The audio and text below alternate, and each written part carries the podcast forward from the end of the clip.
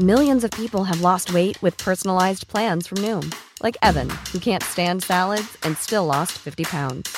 Salads, generally, for most people, are the easy button, right? For me, that wasn't an option. I never really was a salad guy. That's just not who I am. But Noom worked for me. Get your personalized plan today at Noom.com. Real Noom user compensated to provide their story. In four weeks, the typical Noom user can expect to lose one to two pounds per week. Individual results may vary.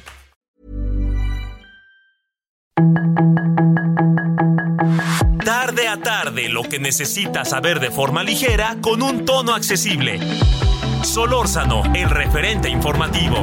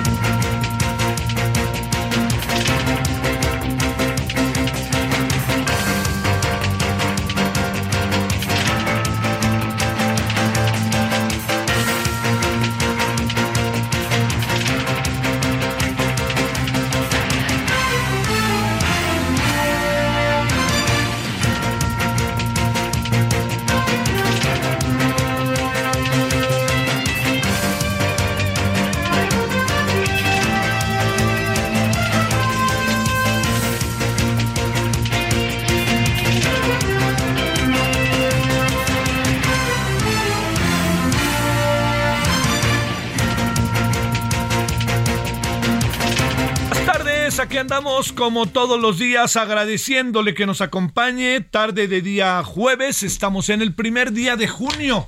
Ya estamos cerca de la plena mitad del año.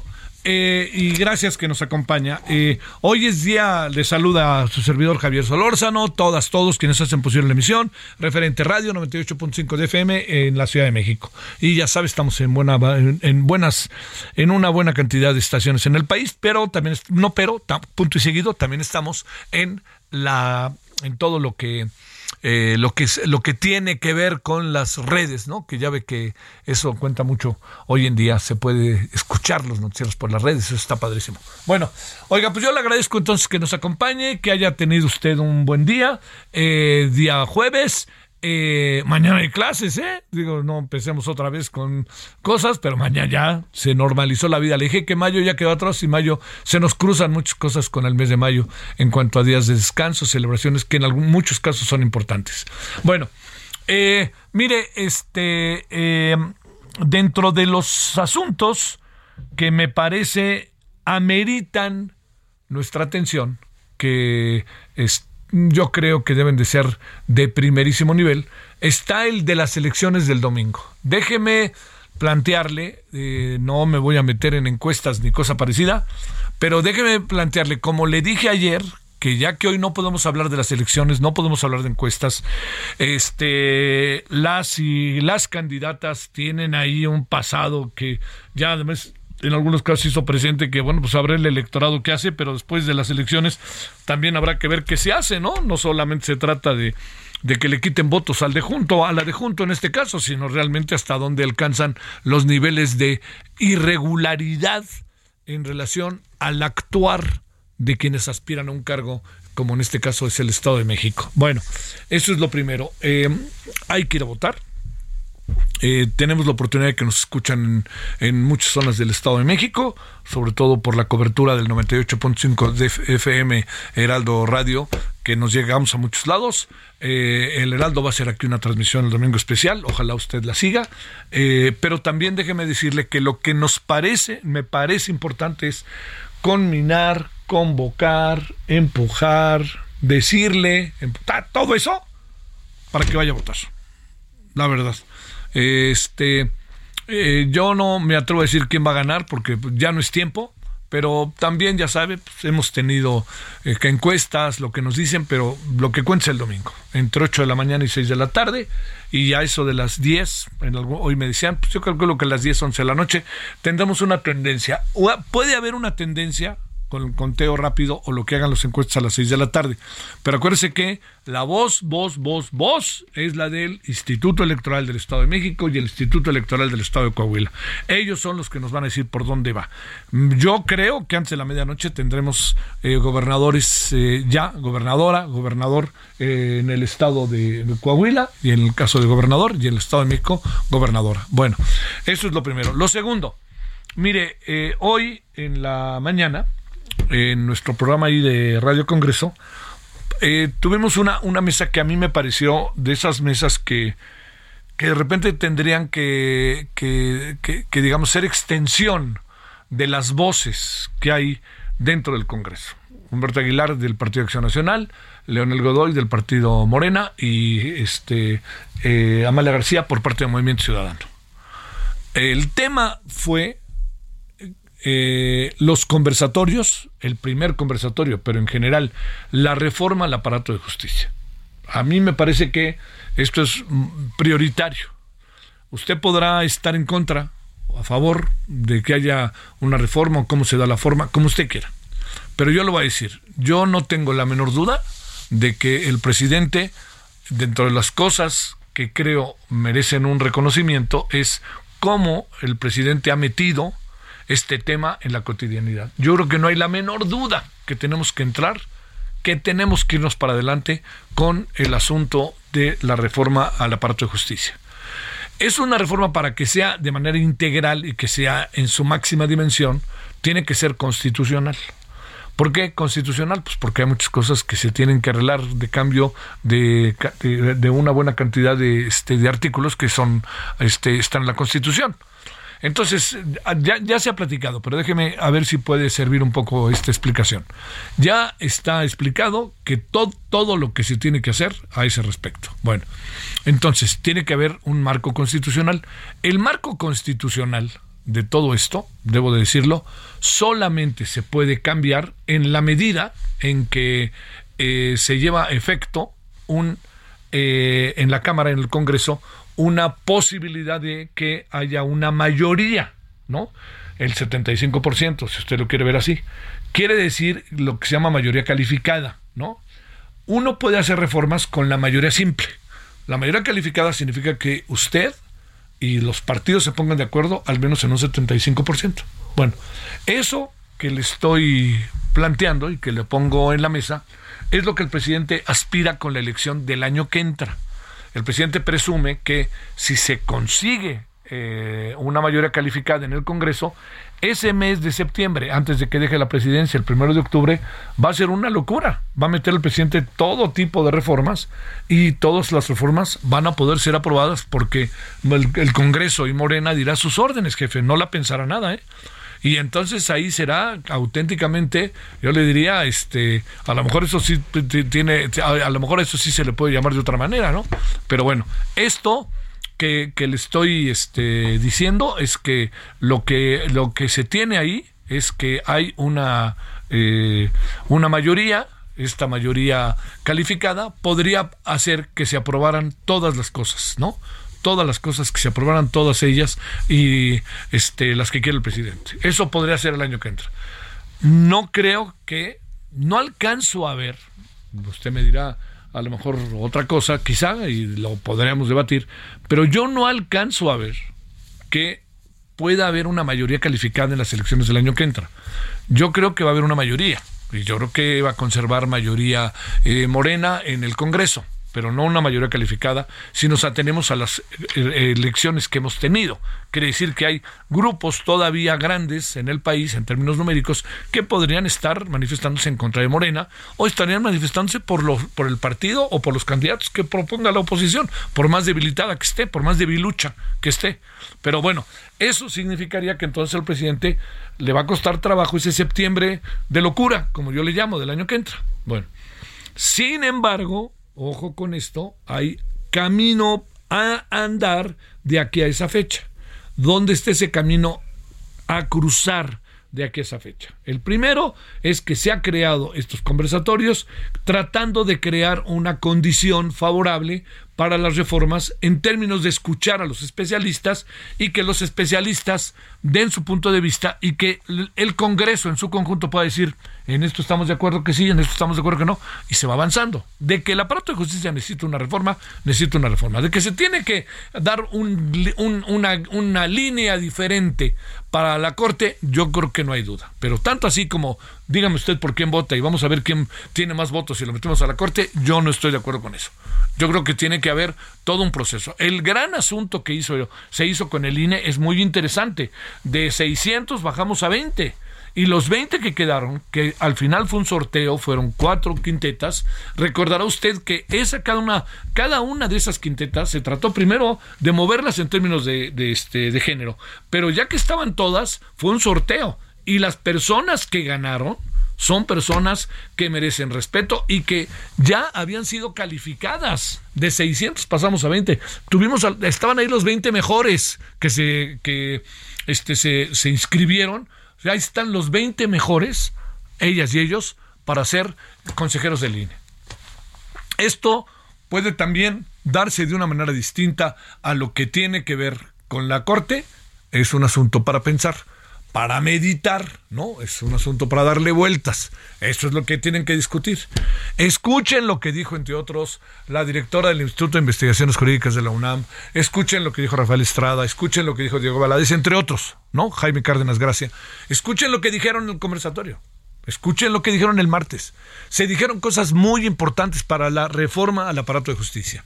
Y creo que en muchos de los, de los momentos que ellos participaron y dieron puntos de vista, podríamos tener consensos mayores que el pensar que hay que ganar una elección para ver el voy derecho y no me quito. Yo creo que ahí hay muchos asuntos que podría estar de acuerdo. Y participaron, creo, y van a seguir participando personajes de primer nivel. En suma, lo que hoy en la mañana platicábamos es, uno se da cuenta, que las diferencias claras que hay entre Movimiento Ciudadano, el PAN y Morena, que están clarísimas, ahí se alcanza a evidenciar, sí tienen puntos, sí tienen puentes, sí tienen puentes.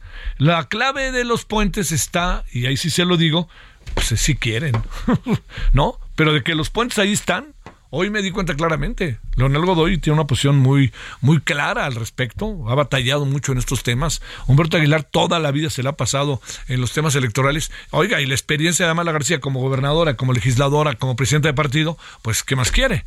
Los tres encontrar. Están muy claras las diferencias, ¿no? Pero también están muy claros los puntos coincidentes. Lo que puede hacer que la reforma al aparato de justicia pueda llevarse a cabo. Yo yo quisiera pensar eso, ¿no? Pero también entiendo que este que, que, que hay muchos intereses, muchos intereses. Dame esto y yo pongo esto acá, etcétera. Y también hay otra cosa. A ver, yo le pregunto, ¿usted no cree que los jueces, los ministerios públicos, primero, vayamos de, de, de, de más a menos, ¿no? Veámoslo así. ¿No le parece a usted que tienen una cantidad de trabajo mayúscula? Sí, ¿Por qué? Pues es cosa de ver la sociedad para saber lo que sucede. A ver, yo le diría, está la eh, ya teníamos todo y ahora estamos con los feminicidios y hay que legislarlos. Ahora estamos con el tema de los ataques con ácido, hay que legislarlos. Ahora estamos que la violencia binaria. Ahora estamos, incluso le diría, no puede uno, así se lo digo, ¿dónde está la malvada justicia cuando uno hereda una casa y resulta que pasan 10 años y no se puede entregar porque aparece la novia, el novio, lo que usted quiera, ¿no? O sea, esto debe de ser más depurado, pero para eso hay que también legislar. Entonces, esa es, esa es una de las partes de la sociedad, de la cotidianidad del, lunes a domingo que vivimos. Entonces uno se mete en un juicio y uno ya sabe el tiempo que puede llevar. Y entonces, si uno sabe lo que se va a tardar, las, ya sabe, las carpetas, que son todas las que quieren, un escritorio, pues uno dice, pues, uy, de aquí a la de hasta abajo que acaba de entrar, a ver cuándo le hago caso. Y la que está acá abajo entró hace dos días. Y para que llegue hasta arriba la que está hasta abajo, ¿cuánto tiempo quiere que pasa? Bueno, entonces aparecen que si el gestor, que si los mecanismos de corrupción, bla, bla, bla. Y entonces ahí está eso. Pero no solo eso. La justicia en general acaba por ser justa, comillas, para los que tienen y no para los que no tienen. Venga de la justicia, claro que sí, ándele, vámonos, ¿no? Bueno, Todo esto se lo cuento porque fue una plática muy interesante y porque sí tenemos que, sin duda alguna, como planteó el presidente, cambiar el aparato de justicia. Pero yo diría, podemos estar de acuerdo con el presidente. No estamos de acuerdo en el cómo, en muchas cosas con el presidente. No puede llevarse a cabo un cambio a partir de una adjetivización de quienes trabajan en los aparatos de justicia. No se puede generalizar. O sea, uno ha tenido experiencias como yo creo que todos los mexicanos mayores de 18 años han estado o cerca de tener una experiencia con la justicia o la han tenido con la justicia. También menores de 18 años, ¿eh? pero estoy pensando sobre todo en eso. Yo le pregunto a usted que me está escuchando, ¿ha tenido alguna experiencia con la justicia o no? ¿Ha, pensado, bueno, voy a ir ahorita a lo que decíamos antes, a la delegación, en este caso a la alcaldía? Voy a ir a la alcaldía y a ver cómo le hago, a ver si me... Y uno llega y, bueno, siéntese, señorita, ¿no? O bueno, resulta que una persona que fue violentada, una mujer que fue violentada, el, el, el, este, el cuate que trabaja ahí le dice, este, ¿cómo está usted? Mucho gusto, pues siéntese, pero nada, pues ¿para qué va de minifalda? Todo eso tiene que tener una lectura diferente y tiene que tener, ¿sabe qué? Una lectura diferente y tenemos que profesionalizar a quienes están en los, en los aparatos de justicia. Yo le insisto, creo que estamos en un momento eh, muy importante porque hay conciencia de ello. Pero si usted alcanza a apreciar las muchas cosas que hay, las muchas, muchas cosas que tenemos enfrente y que se han venido desarrollando, trabajando, que tenemos enfrente, así se lo digo, hay algo que usted y yo tendremos que considerar. Eh, cambiar los aparatos de justicia, reformarlos, es prioritario, pero no se puede de manera tan sencilla hacerlo, pero no se puede hacer a base de adjetivos, ya yo tengo la verdad y voy derecho y no me quito. No, no, no tiene sentido. No tiene sentido. O sea, trátese al presidente o trátese de quien sea. Este es un asunto que si no se debate, no avanza. ¿Y sabe por qué se tiene que debatir? Para que conozcamos los puntos de vista, particularmente de los especialistas en la materia, y que no se hagan las cosas sobre las rodillas. Para que en seis años llegue otro presidente y diga, o presidente y diga, ¿saben qué? Vamos a cambiar todo esto porque me di cuenta que no. No pensemos de manera transeccional. Yo le pediría a Morena, Morena, piense que va a gobernar, pero piense que puede no gobernar piense en el país que somos, piense en los hombres y mujeres que habitan este país.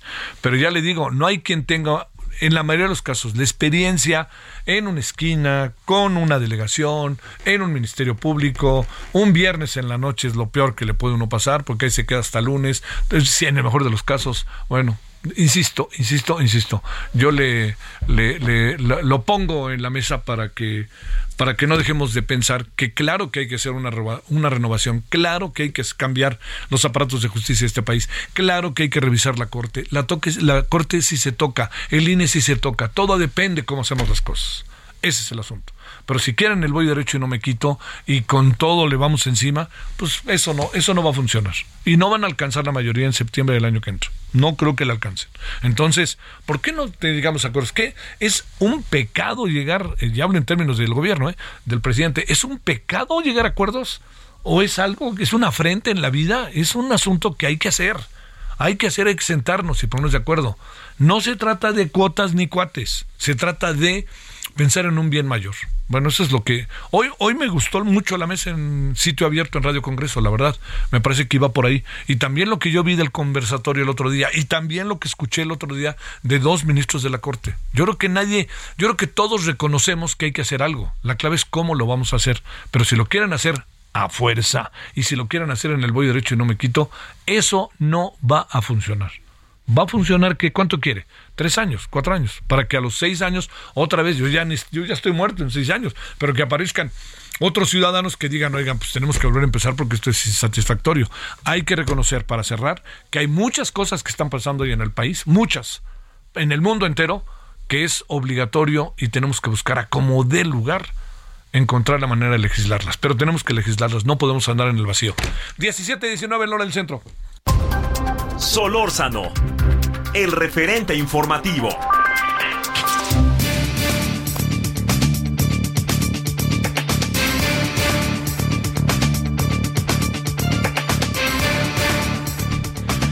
Eh, Fausto Guerrero Díaz, sobrecargo jubilado de Mexicana de Aviación, presidente de la Asociación de Jubilados. Hace pocos días hablamos con él y fue terrible, pero casi que fue una premonición lo que nos acabó diciendo. A ver, Fausto, no hay manera de ponerse de acuerdo con Mexicana de Aviación, todos sus trabajadores, en qué estamos, porque hoy el presidente de plano dijo, mal aconsejan y hasta dio la impresión de que dijo esto se acabó. Javier, muy buenas tardes a ti y a tu público. Bueno, pues como ya comentas, llevamos más de tres años, tres años tratando de llegar a un punto de acuerdo, lo logramos. Sin embargo, bueno, pues un pequeño grupo representado por un abogado, este abogado, como lo bien lo dijo el presidente en la mañana, bueno, pues les ha aconsejado a que no acepten esta, esta negociación, esta repartición proporcional para cada uno de los trabajadores y jubilados, es decir, sin dejar fuera a nadie, eh, este abogado les ha dicho, no, pues es que ustedes merecen más de acuerdo a su laudo, lo cual tiene razón, la razón jurídica en ese aspecto. Sin embargo, la, razón real es que eh, es muy poco dinero, son 10, mil millones para liquidar los laudos y solo hay 815 millones. Por tal, por tal motivo decidimos llegar a un acuerdo, como tú bien dices, hay que dialogar y hay que llegar a acuerdos. Ese es el tema con este pequeño grupo que eh, no, no desiste de sus amparos, está alargando el proceso y bueno, nosotros le solicitamos al señor presidente apoyo, que nos diera un poco más de tiempo para que, para, para que los, eh, el Poder Judicial, en donde están radicados esos amparos, pues emita una resolución que nosotros creemos tendría que ponderar el tema del beneficio de las mayorías. Ay, ay, ay, mi queridísimo Fausto, pues ¿en qué va a acabar esto? ¿Qué podemos hacer? Tomando el, aquí se utilizó la palabra malaconsejan y ustedes han negociado y negociado y negociado y, y son dos abogados o son los trabajadores. ¿Dónde se puede entender lo que, dónde está el nudo de lo que está pasando, Fausto? Pues a nosotros nos parece que es, es el tema de los dos abogados que malamente le han vendido la idea a los compañeros de que van a lograr cobrar su laudo a cabalidad, cuando existen otros 170 laudos eh, eh, inmersos en el tema de Mexicana de Aviación. El tema jurídico es verdaderamente complicado y bueno, ese, consideramos que es el tema de los abogados y los compañeros que se han dejado engañar, engañar porque en realidad si perdemos esta oportunidad, hay que decirlo fuerte y claro, ningún gobierno nos había apoyado, ningún, eh, ningún, nunca habíamos tenido una oferta real. Tú sabes que pasamos por más de eh, 30 eh, inversionistas que, finalmente resultaron de papel. Hoy tenemos esta, esta propuesta real y lamentablemente estos, estos dos abogados pues han, han convencido a los compañeros que no se desistan, que ellos van a conseguirle el pago, a conseguirles el pago al 100% de este laudo. Híjole, híjole. A ver, para cerrar, Fausto, eh, hay extensión de tiempo, ¿qué es lo que se puede hacer? ¿Se pueden sentar ustedes a la mesa con aquellos que quieren este, completa su indemnización? ¿Qué, qué puede pasar en términos prácticos? En términos prácticos pueden pasar dos, dos cosas. Una, que estos compañeros accedan a sentarse. Han sido invitados ya en varias ocasiones, se ha negado por supuesto, también se invitó al abogado, también se ha negado a presentarse. Y la otra, el otro camino que nosotros consideramos que puede ser más viable está en las manos del Poder Judicial. Estos amparos están radicados en, juzgados. Hemos ido a dialogar eh, con, con estas eh, con, el, con el juez que donde está radicado este tema, explicándole la problemática, y que finalmente, bueno, pues si se alarga este proceso de estos amparos, que definitivamente no le van a resolver al abogado que le paguen más dinero. Son recursos meramente dilatorios en donde consideramos que no tienen, no tienen eh, eh, fundamentalmente el derecho, pero esto alarga los procesos. Tú sabes, el, eh, la justicia en México, como tú decías hace un momento en otro tema, pues es un, es un tema que habrá que revisarse. Eh, porque pues ni es ni es rápida ni es expedita y esto hoy en día para nosotros pues eh, eh, eh, está a punto a punto de, de, fracasar este intento de, sacar adelante con, el, con el tema de la venta de los bienes. Ahí seguimos Fausto, no vamos a dejar el asunto y te hablaremos en cuanto vuelva a abrirse una puerta informativa y gracias. Muchas gracias a ver a ti y a tu público y pues aquí seguimos. Muy buenas tardes. Lo sé, lo sé. Gracias Fausto, gracias. Bueno, ahí tiene el caso Mexicana de Aviación. Fíjese que hoy de nuevo la, la señora Ana Gabriela Guevara este, no entiendo por qué, por qué no buscan atemperar ánimos y buscar soluciones. Y si no se pueden buscar las soluciones, pues vámonos con todo, ¿no? Pero de otra manera me parece que es terrible. Fíjese lo que dijo. Este dijo Ana Gabriela Guevara, si tienen conflicto, a ver, una vez más Ana Gabriela Guevara criticó a los representantes de Nado, quienes continúan vendiendo trajes de baño. Si tienen problemas con los calzones, pues también que se los quiten. A ver, es un tema de definiciones. Yo preguntaría, ¿cómo le voy a pasar un traje de baño?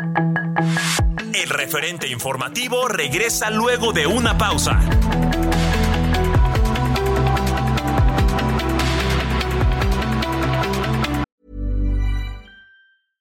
Hey, I'm Ryan Reynolds. At Mint Mobile, we like to do the opposite of what Big Wireless does. They charge you a lot, we charge you a little. So naturally, when they announced they'd be raising their prices due to inflation, we decided to deflate our prices due to not hating you. That's right. We're cutting the price of Mint Unlimited from $30 a month to just $15 a month. Give it a try at mintmobile.com slash switch. $45 upfront for three months plus taxes and fees. Promo for new customers for limited time. Unlimited more than 40 gigabytes per month. Slows. Full terms at mintmobile.com.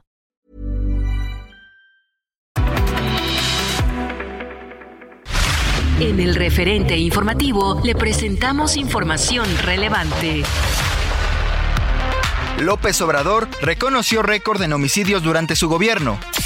Amplían una concesión de Grupo México a cambio de la entrega del tramo de Ferrosur en el istmo de Tehuantepec. En Vilo, implementación del Plan B para 2024. Reportaron la liberación del primo de David Monreal, quien fue levantado en Zacatecas. Ken Salazar se reunió con autoridades de Chihuahua. Migrantes y fentanilo fueron los temas principales. Remesas en abril registran su avance más bajo en cinco meses. Aplazan por segunda ocasión la audiencia de etapa intermedia sobre el colapso de la línea 12. La Organización Mundial de la Salud da seguimiento a casos de meningitis en Tamaulipas. Inicia tercera onda de calor en México. Sus comentarios y opiniones son muy importantes. Escribe a Javier Solórzano en el WhatsApp 5574 50 13 26.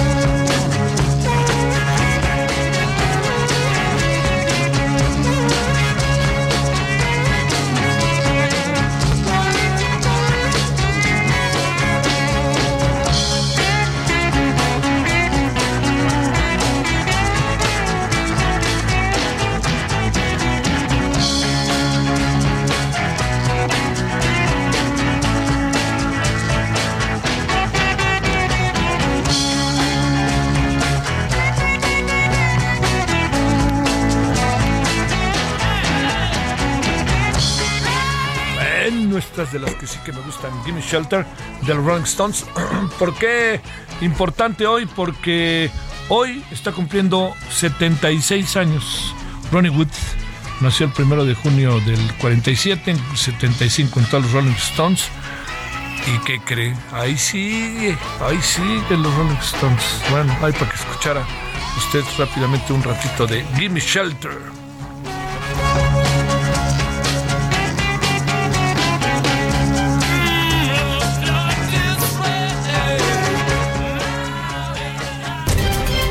Solórzano, el referente informativo.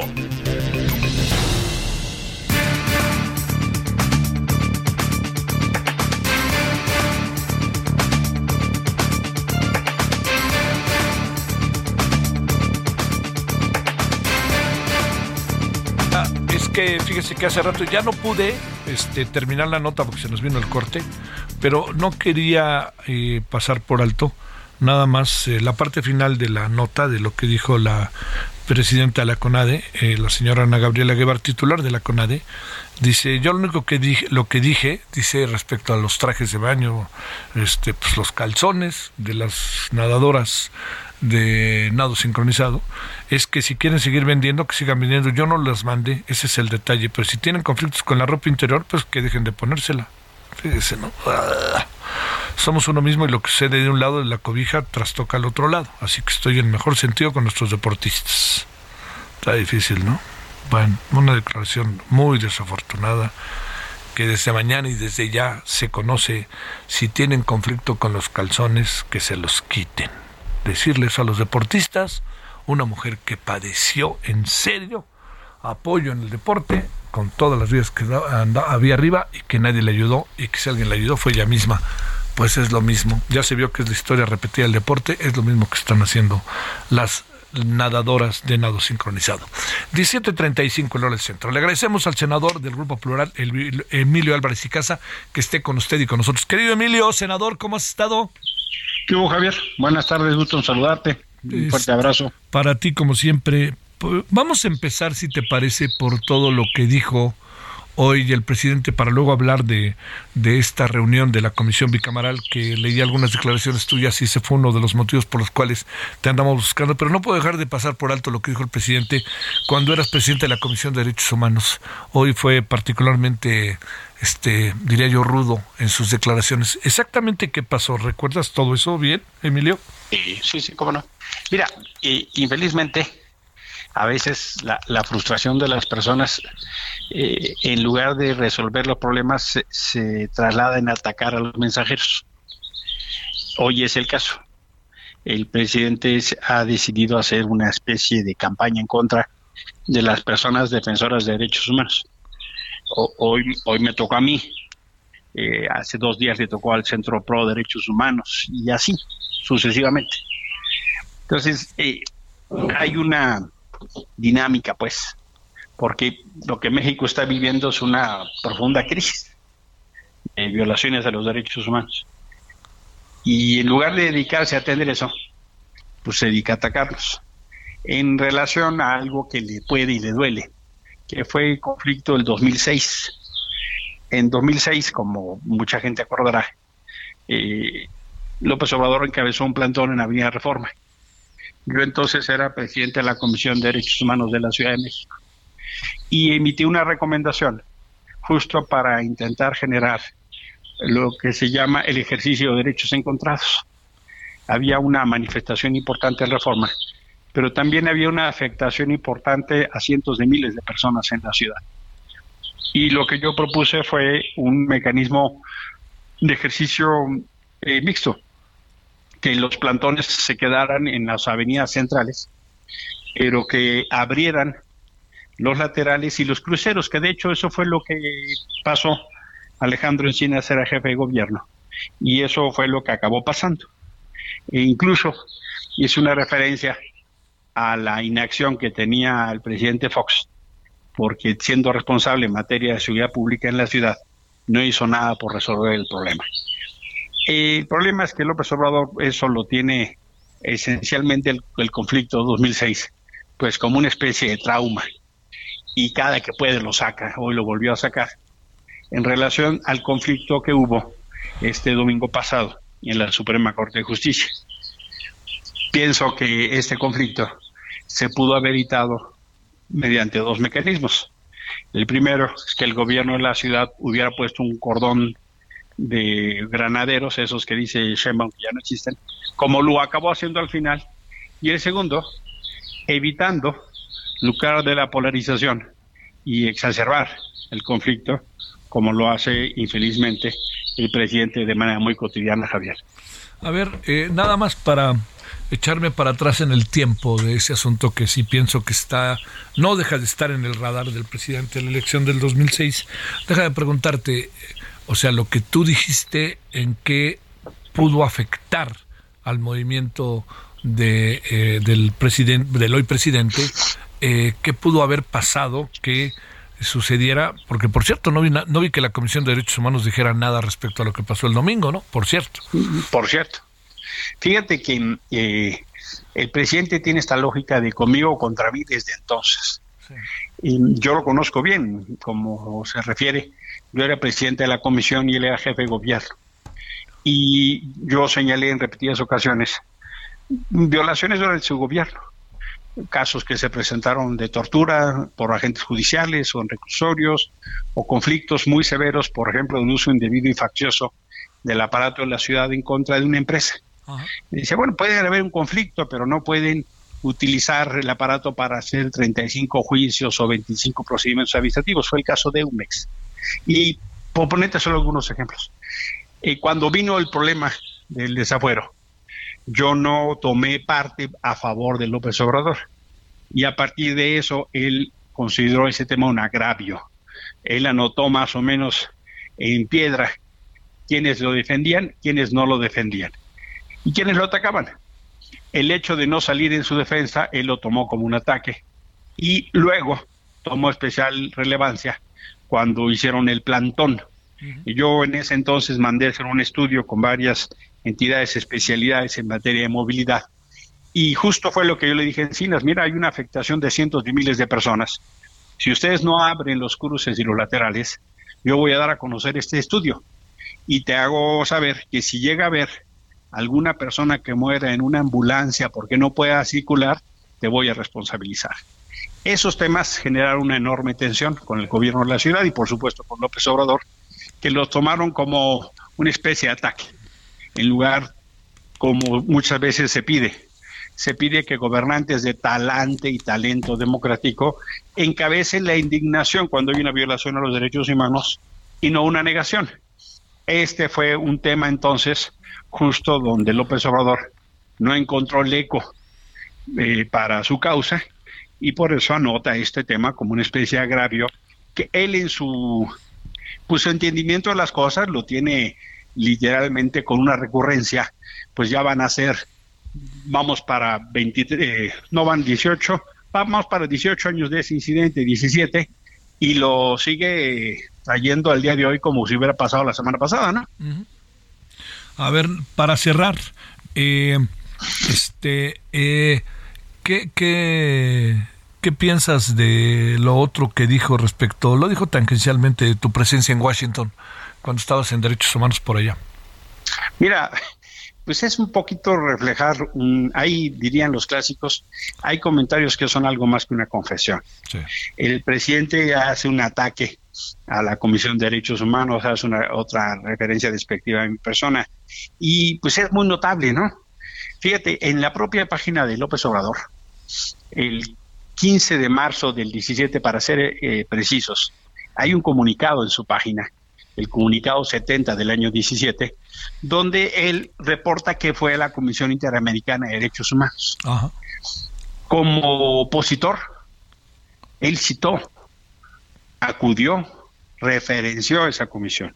Y hoy como gobierno se dedica sistemáticamente a atacar no solo a esta entidad, sino a muchas otras más de derechos humanos, como las de Naciones Unidas, como el Alto Comisionado, como organizaciones de la sociedad civil, como la Corte Interamericana, que señalan violaciones a los derechos humanos. Andrés Manuel cree que porque él es presidente no hay violaciones. Andrés Manuel cree que porque él dice que no hay violaciones, estas no suceden. Y pues infelizmente no sucede así. La realidad es más necia tenemos problemas estructurales en materia de homicidios. Ya él tuvo que recorrer, que reconocer que tenemos los números más altos de la historia. En materia de desapariciones tenemos los más altos de la historia. En materia de feminicidios tenemos los más altos de la historia. Solo por poner tres indicadores. Pero él cree que eso no existe porque lo toma como una especie de de mérito o ataque a su gobierno en lugar de encabezar la indignación, Javier. Sí, bueno, dijo, es una herencia otra vez, ¿no? Pues a estas alturas. Sí, ya lleva cinco años. Sí, cinco Él quiso elegir, elegir, elegir para arreglar esos problemas y a los cinco años sigue culpando al pasado. Bueno, punto y aparte, ¿cómo viste la reunión del Gabinete de Seguridad? Eh, que yo no puedo dejar de ponderarla en un primer momento, pero hay segundo momento y tercer momento, como todo en la vida, mi querido Emilio. Adelante. Es correcto. Mira, yo en el primer momento pondero que es un antecedente muy valioso, que las Fuerzas Armadas vayan al Congreso, me parece no solo de reconocerse, sino de saludarse. Yo espero que eh, espero y aspiro a que sea una práctica regular, una práctica recurrente, que se desacralice esta idea de que las Fuerzas Armadas no se les puede tocar ni con el pétalo de una rosa y que preguntar es ofender y que lo único que esperan las Fuerzas Armadas son aplausos, reconocimientos y placas con letras doradas. Eh, tiene que cambiar el término relación para que se entienda que las Fuerzas Armadas son parte de las instituciones de la democracia y tienen, como cualquier otra institución, que rendir cuentas y atender el mandato de la representación popular. Ese hecho me parece muy notable.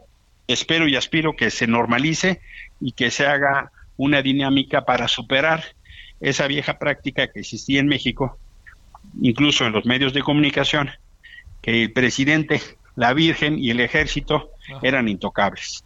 Creo que la rendición de cuentas hace entender que sí toca que los militares, las Fuerzas Armadas, rindan cuentas, Javier. Eso lo diría en un primer momento. A ver, en un segundo momento, no al lugar, dijo Rosa Isela cuando les pregunta, cuando preguntaron ustedes algo al respecto que tenía que ver con un tema como el del ejército, el de la, del Pegasus, creo que era. Es exacto. Eh, se hicieron dos rondas de intervenciones por cada grupo parlamentario. Eh, la primera discusión, Javier, estuvo centrada en el tema de lo que muchos entendemos como la militarización, no solo de la seguridad pública, sino del país, porque ese es el marco en el que se está desarrollando esta comparecencia. Eh, en esta administración han sido transferidas cerca de 170 responsabilidades de instituciones civiles federales, estatales y municipales a las Fuerzas Armadas. Tienen un presupuesto el más grande en su historia y tienen una serie de responsabilidades de, de trabajo de construcción, de control y de operación, que no tiene nada que ver con sus funciones constitucionales. En ese marco tuvimos una, una discusión, tuvimos también una referencia de, ese encuentro sobre el diagnóstico del país, le referí ya a los tres indicadores mismos que yo le compartí a Rosa Isela, a los secretarios, y que pues ellos no comparten. Ellos más bien consideran que la tendencia es a favor que se han controlado eh, las tendencias y que se ha contenido. Mm, ahí pues puede haber diferencias normales, pero eh, hubo temas justamente en la segunda ronda donde fue, por ejemplo, preguntar sobre qué está pasando con el, el malware Pegasus, que lo tienen solo las instancias de gobierno y se ha utilizado en México por este gobierno para espiar a periodistas, y defensores de derechos humanos en lugar de combatir el delito. Y a funcionar. Y la secretaria Rosicela responde, responde diciendo no al lugar a esa pregunta. Eh, es complicado, pues porque resulta difícil aceptar de que la secretaria vaya a la casa de los legisladores a decirles qué pueden preguntar y qué no pueden preguntar. Sí, sí, sí. Y también un tema que quedó sin responder fue el presunto conflicto de intereses que existe en la compra de un departamento de lujo del general secretario, que él ya reconoció que es suyo, pero que quienes venden ese departamento habían tenido y posteriormente tuvieron contratos muy significativos con las Fuerzas Armadas, Javier. Emilio Álvarez y Casa, te mando un gran saludo, senador del Grupo Plural. Gracias que estuviste con nosotros, Emilio. Gracias, Javier. Buena tarde, abrazo. Abrazo para ti, gracias. 1748, Lorenzo. Solórzano, el referente informativo.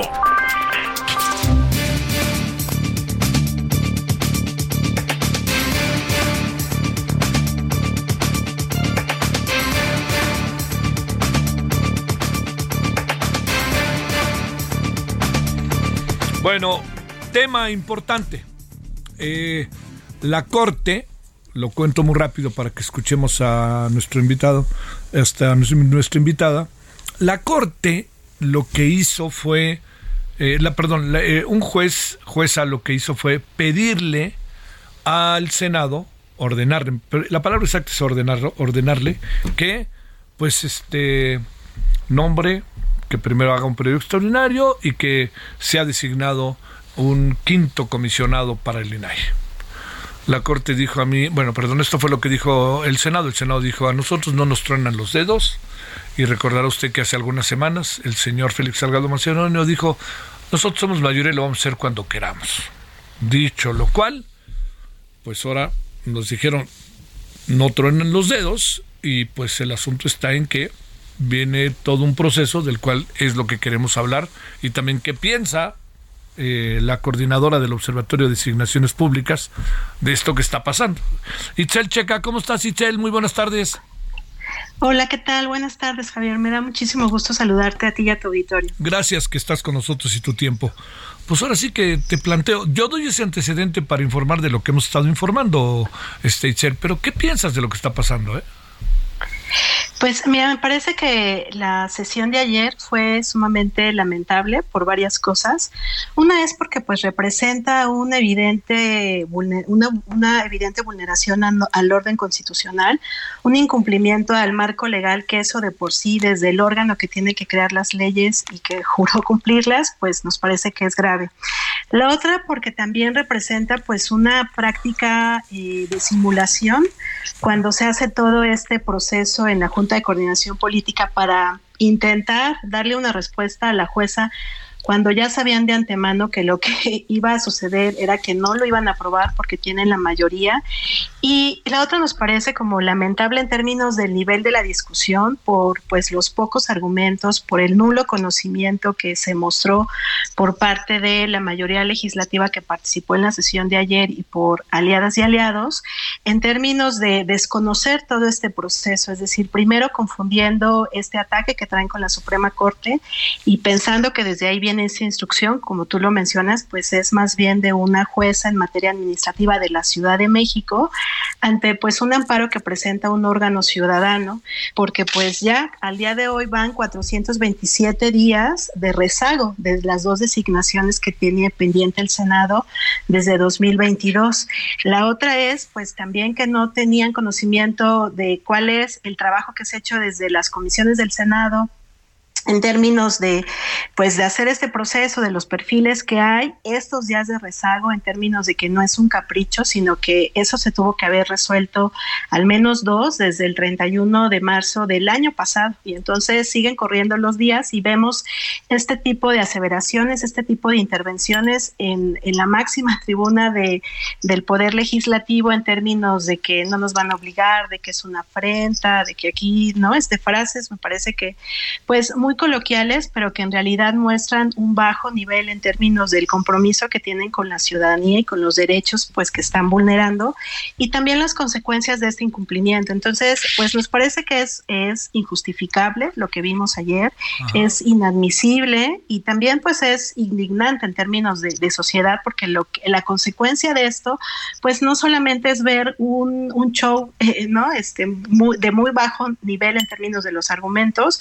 sino más bien eh, que pues cada día que pasa se está vulnerando de manera consciente y deliberada el derecho a saber que tenemos como sociedad y pues también las personas en lo individual. Ayer informaba el INAI que van más de 1.400, 4.800 eh, recursos de revisión que no pueden resolver por, esta, por este desdén, por esta estrategia, digamos, que alimenta la opacidad del gobierno.